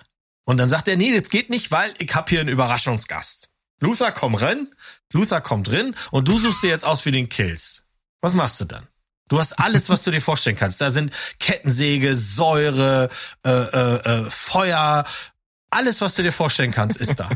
So- Soll ich jetzt einfach meine sadistische Ader rauskehren? Sa sag Also mal, ich- was, ich- ich- was würde dir spontan einfallen? Ich, ich würde ihn an äh, 100 Haken am Rücken aufhängen. Und Ja. äh, dann, dann würde ich den, den Flammenwerfer nehmen und unten erstmal die Füße verbrennen. Ja. Und wenn die Füße dann sozusagen schon abgekohlt sind und so langsam abfallen, dann würde ich äh, so, so ein kleines Messer nehmen und, und so, so, so, so, so, Sch- so Schlitze in den Bauch und äh, zwischen die Rippen machen, so dass er langsam nicht mehr richtig atmen kann. Okay, jetzt müssen wir hier Ja. eingreifen, sonst wären wir im Podcast über 18. Aber ich sag dir, Aber ich würde sagen, äh, zusammenfassend, Steven, du hast den Job. Du hast den ist Job, weil, Problem. weil was macht denn unser was macht denn unser sadistisches Obermastermind? Er nimmt ein Messer, reicht es einer anderen Person und sagt Stich zu.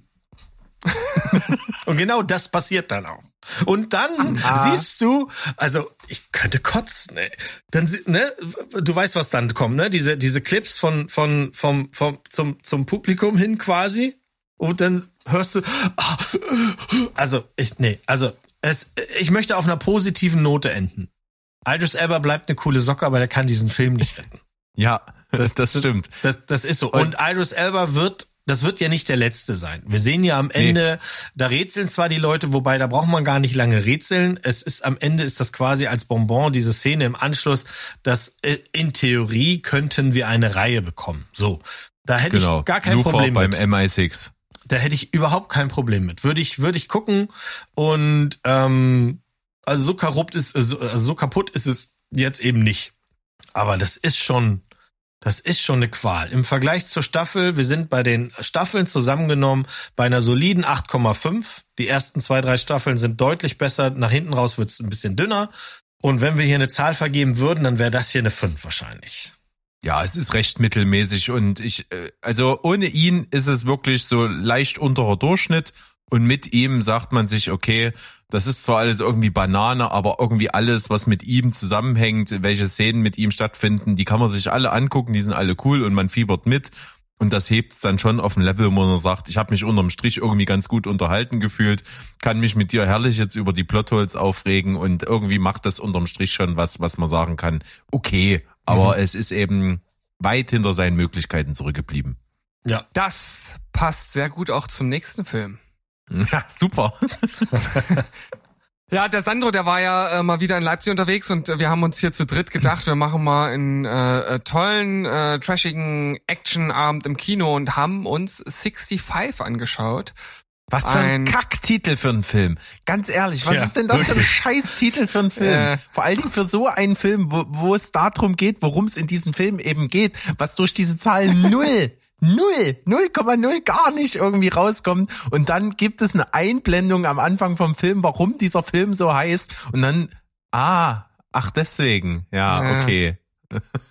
Mhm. Also 65 kommt von se- äh, 65 Millionen Jahren vor unserer Zeit. Äh, Dort gab es auch schon, ja, wir nennen es jetzt einfach mal eine Alienrasse, die aber ganz genauso aussieht wie wir und auch genauso leben, halt auf einem anderen Planeten in einer fernen Galaxis. Ähm, natürlich schon eine Technik haben, die unserer heutigen weit, weit, weit voraus äh, ist. Und wir sehen Adam Driver, der sich irgendwie in diesem Film verirrt hat. Und wir haben uns auch wirklich gefragt, warum? Das kann nur die kleinste Violine der Welt gewesen sein, weil ähm, vom Drehbuch und vom, vom Rest kann es nicht äh, kommen. Ähm, aber ich kann direkt vorwegschießen, für mich rettet er den Film. Ähm, dazu kommen wir aber später noch. Ja, also er lebt dann da auf, auf seinem Planeten, hat eine kranke Tochter und ist irgendwie so einer, der mit dem mit, mit seinem Shuttle da durchs Weltall fliegt und irgendwie Leute im Kryo-Gepäck hat und er nimmt noch mal einen Auftrag an, der halt länger dauert als normal, weil er dafür ganz viel Geld bekommt und dann halt seine Tochter eventuell von dieser Krankheit retten kann. Und er macht sich äh, auf den Weg, kommt in einen Asteroidenhagel, äh, wird getroffen, die die ganzen Leute, die da mit drin sind, die die die sterben sozusagen durch durch diesen äh, Einschlag. Er muss äh, auf einem Planeten notlanden oder was ist notlanden? Also er stürzt dort ab und ähm, muss sich dann erstmal kurzzeitig dort alleine zurechtfinden und kriegt dann irgendwann mit, dass eine äh, Person überlebt hat, die in diesen Kapseln äh, mit dabei war. Und das ist ein kleines Mädel und die kommen dann zusammen und müssen sich dann auf diesem Planeten durchschlagen. Und wir bekommen dann auch relativ schnell mit, das ist die Erde, auf die wir, auf der wir jetzt leben. Also das ist kein großer, großer Twist, der erst später kommt, sondern das ist unsere Erde äh, vor 65 Millionen Jahren. Und Berg, was gab es vor 65 Millionen Jahren auf unserer Erde? Der Wichser. Nee, Dinosaurier. Ja, also ich würde sagen, da sind auch ein paar dabei, die man durchaus als Wichser bezeichnen könnte, so wie die sich da verhalten. Äh, nein, die äh, folgen natürlich nur ihren Trieben und Morden und Meucheln. Äh, ich würde nicht sagen, was das Zeug hält. Dafür haben die Dinos, finde ich, so ein bisschen zu wenig Screentime. Ähm, es sind vor allem eher so die kleinen Dinos, die da rumlaufen und es gibt dann halt äh, zum Schluss ein äh, großes Finale mit so äh, ein paar T-Rexen, das ist dann auch ganz gut. Ähm, aber ja, so, so insgesamt, es ist halt ein, ein, ein eineinhalb Stünder. Also da passiert nicht sonderlich viel. Das, was passiert, fand ich relativ solide. Es wird auch ein bisschen versucht, so eine Art Beziehung zwischen den beiden aufzubauen. Natürlich, Adam Driver ist ja eigentlich dort, um seine richtige Tochter zu retten und hat dann ein Mädel, das in einem ähnlichen Alter ist und irgendwie soll da so eine Art Beziehung aufgebaut werden. Das funktioniert leidlich. Also Berg wird, glaube ich, sagen, gar nicht. Ich würde sagen, ein bisschen. Ähm, und die Dino-Action ist zumindest am Ende okay. Davor passiert jetzt nicht so sonderlich viel.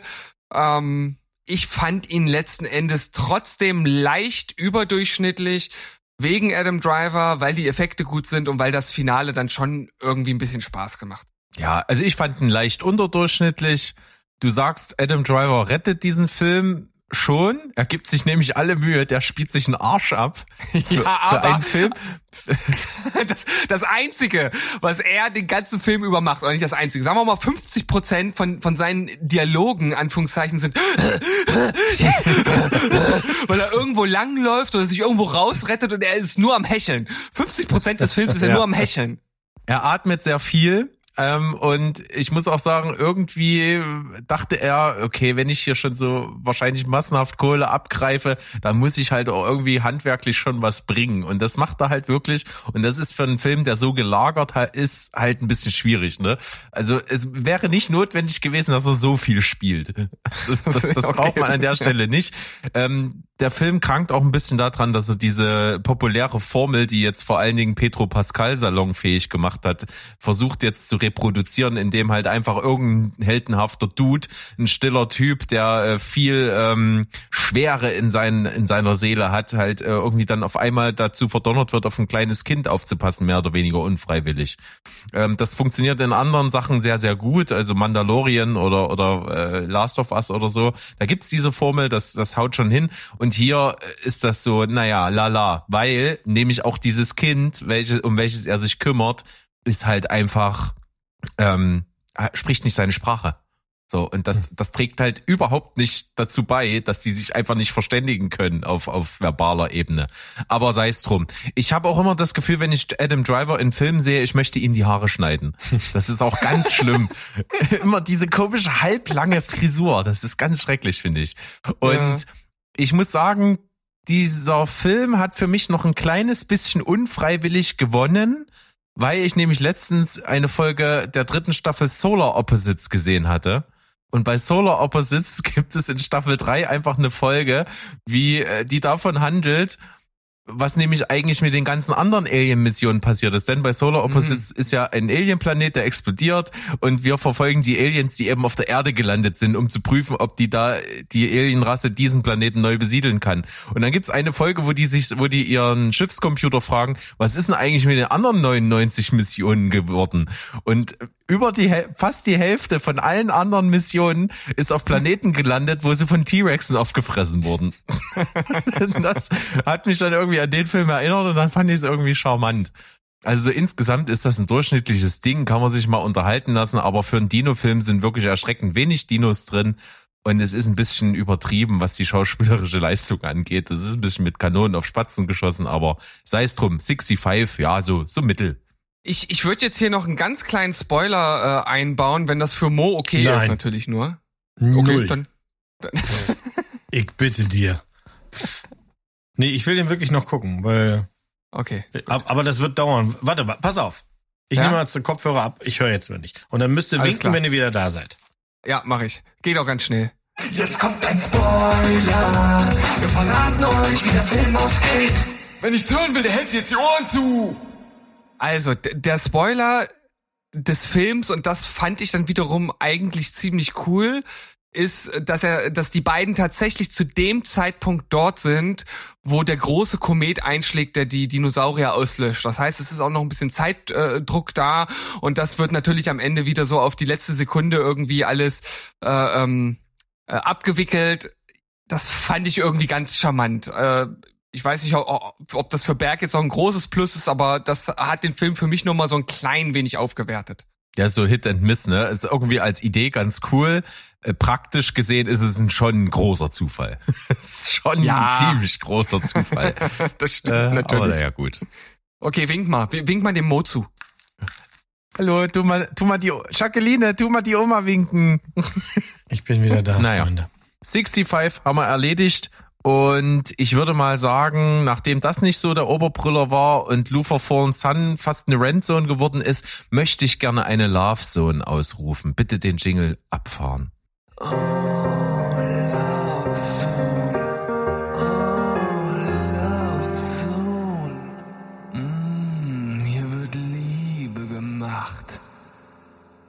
Ja, ich weiß, ich bin absolut late to the party es tut mir leid, es kam bisher nicht dazu. Jetzt habe ich es durchgezogen, denn das geht ganz, ganz schnell. Zwei Staffeln der wunderbaren Serie Fleabag sind über unseren Bildschirm hier geflimmert. Und was soll ich sagen, das ist wirklich so geil, weil das einfach auf eine Art und Weise besonders ist, die es wirklich äh, einen äh, nicht leicht macht, da zu sagen, nee, damit kann ich nichts anfangen. Ich glaube, es ist ja auch wirklich so, du hast das oder du liebst das. Es ist so super speziell. Phoebe Waller-Bridge hat ja diese Serie auch geschrieben und äh, mit produziert und spielt auch eben die Hauptrolle und sie spielt eine namenlose Frau oder na, sie ist ja Fleabag. Fleabag heißt ja so viel wie Miststück und das ist sie halt auch. Und das ist ein bisschen das, was einen vielleicht, wenn man mit dieser Serie anfängt, in Staffel 1 vor den Kopf stößt. Du guckst einer Frau zu, die super pervers ist, keine Manieren hat, äh, nicht besonders nett zu den meisten ihrer Mitmenschen, äh, völlig seelenlosen Sex mit irgendwelchen Männern hat, die dann auch immer ziemlich krude abschießt, Leute ausnutzt, ihr Leben nicht auf die Kette kriegt, all das zusammen ohne dass du irgendwo mal so einen Anhaltspunkt hast, wo du sagst, nee, die ist ja doch irgendwie ganz cool. Also damit muss man erstmal klarkommen, aber das lohnt sich wirklich, denn so krude, so rau, so tabulos, so ähm, entfesselt und so lustig und so schwarzhumorig, wie das alles irgendwie ist, ist es am Ende trotzdem dann noch super deep und hat eine so emotionale Ebene, was dann alle Gefühle in dir nochmal komplett durcheinander bringt. Und das macht wirklich Spaß, das ist fantastisch gemacht. Das ist, äh, wie gesagt, nicht nur schreiend komisch, sondern auch manchmal wirklich zum, äh, zum Weinen. Und das funktioniert sehr gut. Die erste Staffel ist schon sensationell. Die zweite Staffel äh, toppt das nochmal um einiges, denn da kommt äh, eine große Hauptfigur hinzu, gespielt von Andrew Scott, der absolut zum Niederknien hier ist, einen Priester spielt, in, in welchen sie sich verliebt und den sie natürlich irgendwie aufgrund dessen, dass er ein Priester ist, nicht so richtig haben kann. Das ist eine Konstellation, die ist ganz fantastisch. Das ist bis in die letzte Nebenrolle ist es genial. Olivia Coleman, die ich über alles verehre, die spielt hier eine so hassenswerte Figur äh, auf, auf einem Top-Niveau. Das macht großen, großen Spaß. Es sind noch ein paar andere Figuren mit dabei. Es ist wirklich ähnlich wie es damals war bei Afterlife von Ricky Gervais. Es ist äh, sowohl lustig bis zum Himmel als eben auch tragisch und wirklich traurig. Und das, das vereint das alles so ineinander und macht wirklich großen Spaß, auch wenn es eben schon ein bisschen älter ist und ich, wie gesagt, wirklich spät dran bin, das gesehen zu haben. Ähm, es ist nie zu spät. Also alle, die mir jetzt zuhören und sich sagen, ich, äh, eine gute Serie brauch, muss ich noch gucken, dann guckt Fleabag. Das sind zweimal sechs Folgen, a eine halbe Stunde. Das ist eigentlich so schnell weggeguckt und man will eigentlich nicht aufhören und es ist wirklich fantastisch. Ja, fett unterstrichen auch von mir. Ich habe zwei Boxen da unten stehen, wobei Boxen bei englischen Serien, das klingt größer als es ist, aber die habe ich damals tatsächlich in England gekauft für einen ganz schmalen Taler. Und da wusste ich noch gar nicht, was das ist, aber das hat einfach, das macht einfach so einen Spaß. Das ist und Andrew Scott ist äh, bei dem Setting echt eine Bereicherung. Also der, das, das ist noch mal ein Next Level. Also die die Art, Ja. wie die zusammen spielen und äh, wie das passt, das ist echt super. Und er ist auch ein guter Ja. Schauspieler. Ich mag den sehr gerne. Zwei Anmerkungen kann ich natürlich noch bringen. Zum einen muss man wissen, also das ist nicht nur so ein bisschen Durchbrechen der vierten Wand, sondern du spielst als Zuschauer quasi unbeteiligt mit. Mhm. Also sie in, in jeder Szene, bei jedem Dialog guckt sie mehrmals zur Kamera und spricht mit dir als Zuschauer. Das ist wirklich, das kann einen nerven. Ich fand das am Anfang auch ein bisschen überfordernd, aber du gewöhnst dich dran und das macht einen großen Teil des Charmes hier aus. Äh, Und das zweite ist natürlich, wo ich mal sagen muss, das ist für mich wirklich eine mutige Serie. Also das ist wirklich mal eine Serie unter ganz vielen, die immer mal versuchen, auch Tabu Tabuthemen anzusprechen. Du wirst hier zugeschissen mit Tabuthemen. Ob du das willst oder nicht. Und das wird dir um die Ohren geschmissen. Und du musst es einfach akzeptieren, dass über, was weiß ich, völlig unverblümt über Analverkehr oder über, über Regelblutung bis hin zu Fehlgeburten gesprochen wird. Das ist alles mit dabei. Und das musst du aushalten können als Zuschauer. Ja, das ist schon ziemlich in die Fresse rein. Also das ist nicht ohne. Wer hier zart beseitet ist, ähm, ja, würde ich auch sagen, macht mal lieber einen, einen Bogen erstmal, ne? Ich hatte damals die erste Folge gesehen, fand sie gut und habe deswegen aufgehört, weil ich mit meiner Frau starten wollte und irgendwie sind wir nie dazu gekommen, wird aber sicherlich noch folgen. Absolut. Dann Grande Finale. La Grande Finale.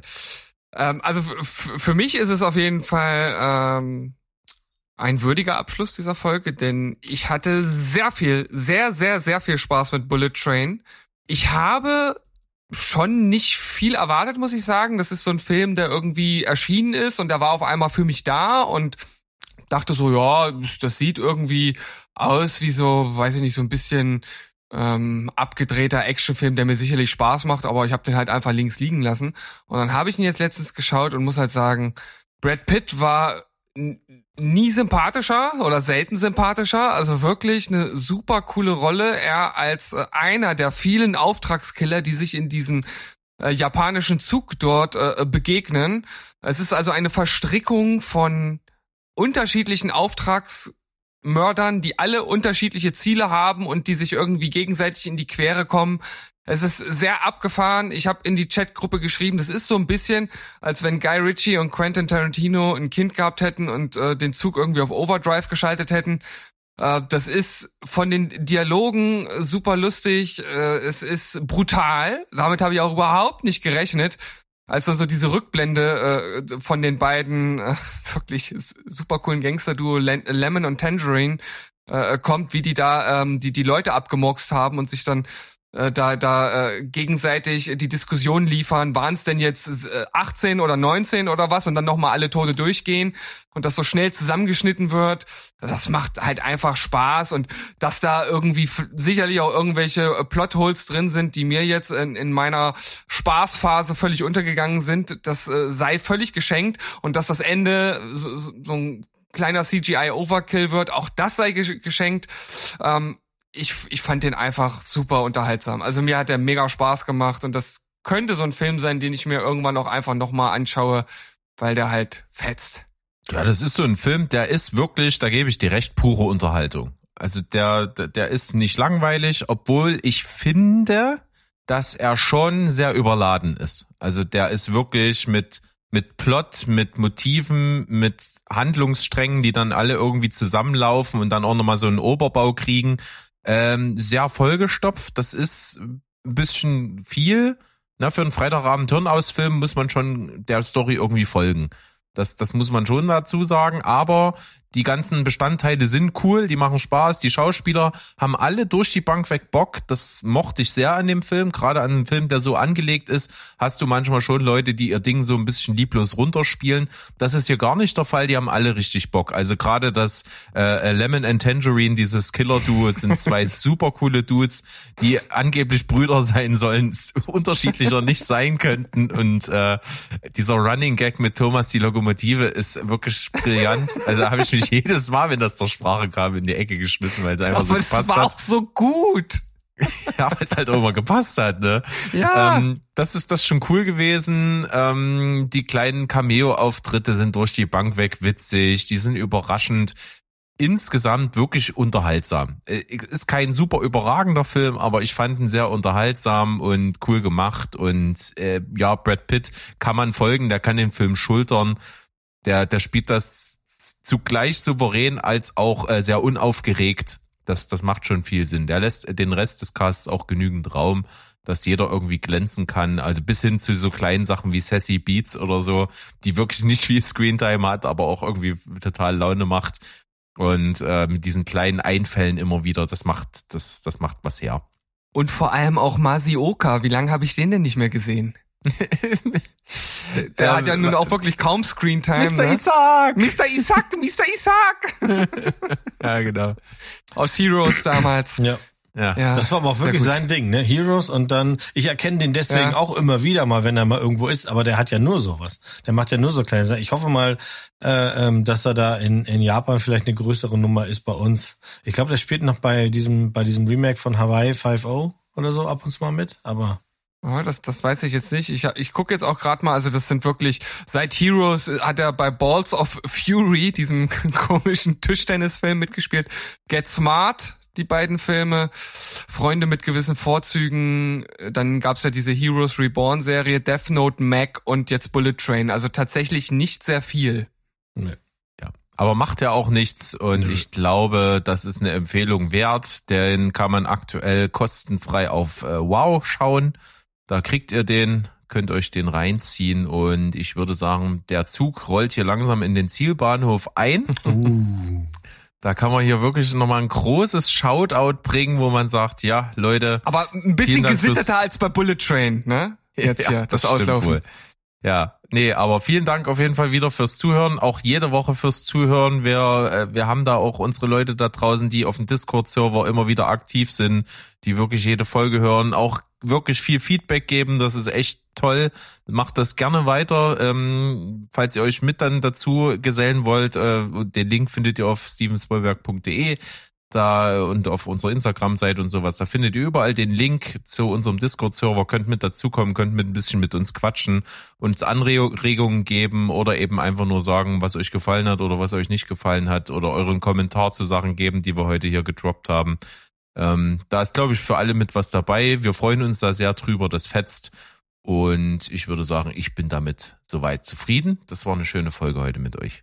Also, äh, wenn ihr uns jetzt noch in irgendeiner Art und Weise bewundert, ja, weil ihr das hier so toll findet, wie wir das machen, dann kommt auf unseren Discord-Server, weil dann ist das Ganze passé. Ne? Also dann sind wir völlig entzaubert, dann merkt ihr auch, wir äh, kochen nur mit Wasser, wir äh, sind infantil und äh, haben eigentlich nicht, nicht viel geschafft im Leben. So ist das. Das spricht er bitte nur für dich.